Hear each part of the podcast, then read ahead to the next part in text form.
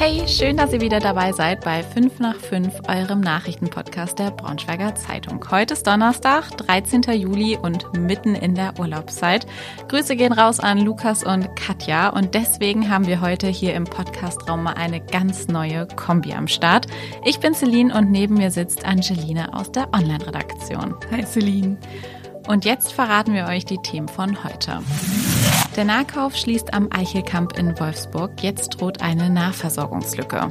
Skandal um Horrormissbrauch. Jetzt wird gegen einen Polizeibeamten ermittelt. Und in Braunschweig starten zwei Freunde mit ihrer Start-up-Idee so richtig durch. Nämlich mit dem Premium-Döner. Celine, du wohnst ja auf dem Dorf. Wie weit ist denn da der nächste Supermarkt entfernt? Läufst du dir die Füße platt? Nee, eigentlich geht's voll. Also maximal so ein bis zwei Kilometer. Also ich glaube, ich bin da als Dorfkind schon ziemlich verwöhnt. Okay, ja, wow, das überrascht mich ein bisschen, ich als Stadtkind. Verwöhnt waren bis jetzt auch die Anwohnerinnen und Anwohner am Eichelkamp im Wolfsburger Stadtteil Mitte West. Aber jetzt soll Mitte August der Nahkauf dort schließen. Der Grund? Eigentlich ganz simpel. Der Betreiber möchte seine letzten Rentenjahre ohne Stress verleben. Ich kann das ganz gut nachvollziehen.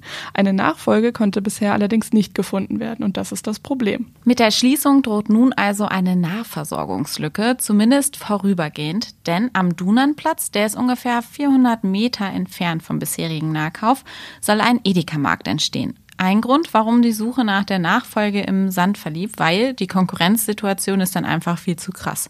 Aber der Bau kann erst 2024 starten. Die hauptsächlich ältere Bevölkerung muss also nun erstmal auf den Supermarkt so ganz direkt vor der Haustür verzichten.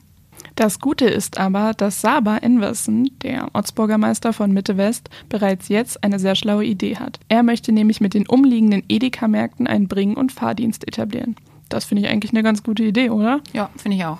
Wie es dann da genau weitergeht und was die WMG dazu sagt, das lest ihr bei uns im Artikel. Verlinken wir euch natürlich in den Shownotes.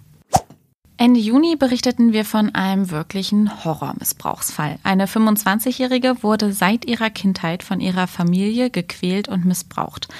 Sie soll abgerichtet worden sein, ihrer Familie sexuell zu Diensten zu sein. Die Mutter wurde zu 13,5 Jahren und anschließender Sicherheitsverwahrung verurteilt.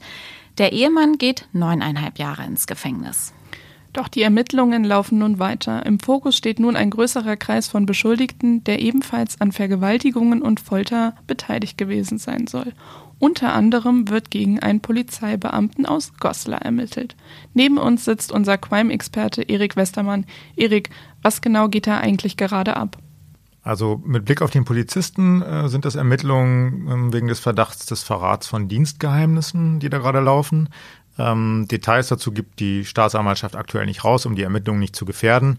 Das hat also nur indirekt mit dem Missbrauch zu tun, eher mit der Rolle der Polizei äh, in den bisherigen Ermittlungen.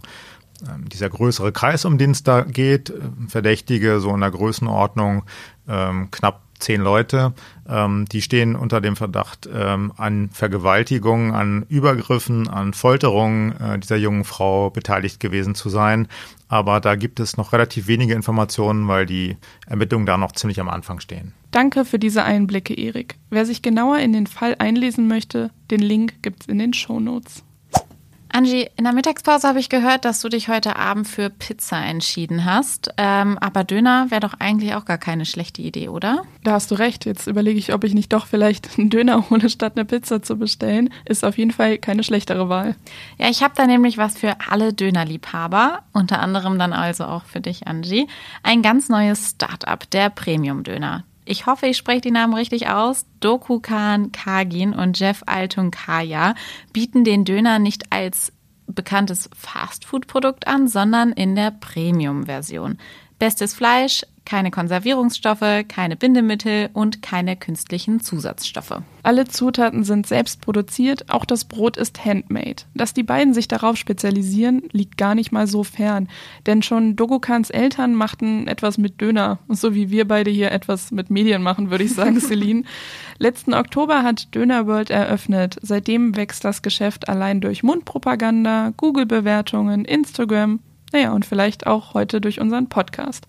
Was ihr sonst noch über den Premium-Döner wissen müsst, lest ihr bei uns. Den Link in den Show Notes. Und wenn wir schon mal beim Essen und Schlemmen sind, habt ihr schon von unserem Bratwurstwettbewerb gehört? Wir suchen nämlich die besten, leckersten und knackigsten Bratwürste aus unserer Region. Seit gestern trudeln schon jede Menge Vorschläge ein und auch ihr könnt mitmachen. Wir haben einen Beitrag auf Instagram gepostet.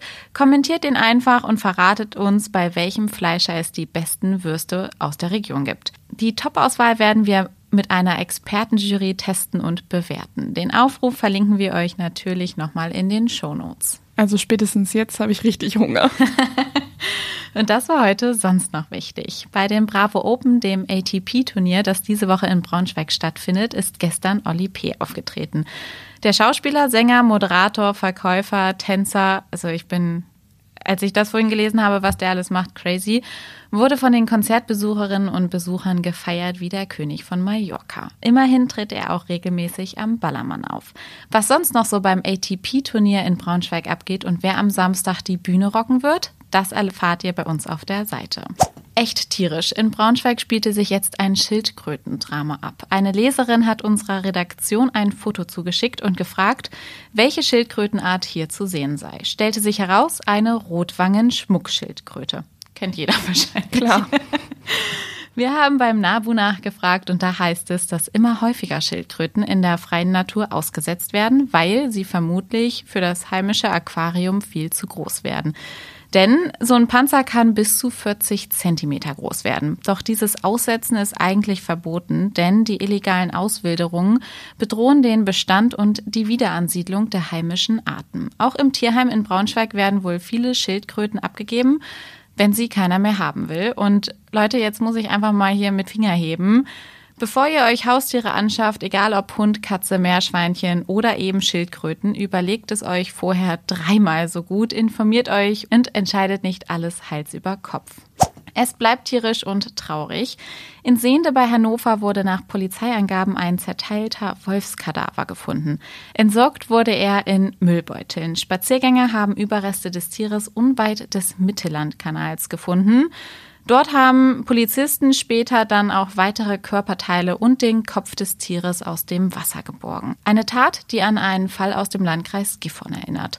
Dort wurde nämlich an Karfreitag ein abgetrennter Wolfskopf direkt vor dem Nabu Artenschutzzentrum abgelegt. Jetzt werden Wolfsschützer laut. Mehr dazu lest ihr bei uns. Den Link gibt's in den Shownotes.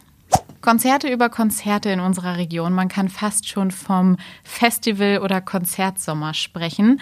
Auch Hollywood Vampires, die gerade auf Europatour sind, machen halt in Wolfsburg für ein Autostadtkonzert. Ganz interessant, Weltstar Johnny Depp trägt auf der Bühne einen Gehrock aus der Kollektion der deutschen Designerin Lucades Feist aus Bad Lauterberg. Unserer Redaktion hat sie verraten, wie es dazu überhaupt gekommen ist. Lest einfach mal rein, lohnt sich. So, und bevor wir jetzt gleich in den Feierabend entschwinden, Angie, von dir und deinen Kollegen ist heute ein ganz spannendes Interview online gegangen, habe ich gesehen. Worum geht's da? Wir hatten die ganz exklusive Chance, einmal mit Dr. Christian Dahlheim, dem Vorstandsvorsitzenden von VW Financial Services, einem der größten Arbeitgeber hier in Braunschweig, zu sprechen. Und uns hat er verraten, warum er im Urlaub eigentlich gar keine Mails liest, was mich sehr verwundert hat. Aber auch, äh, wie man eigentlich CEO wird und was Physik mit der Finanzbranche gemein hat. Ja, mit den Mails auf jeden Fall ein gutes Vorbild. Reinlesen lohnt sich also. Das Interview verlinken wir euch natürlich in den Shownotes.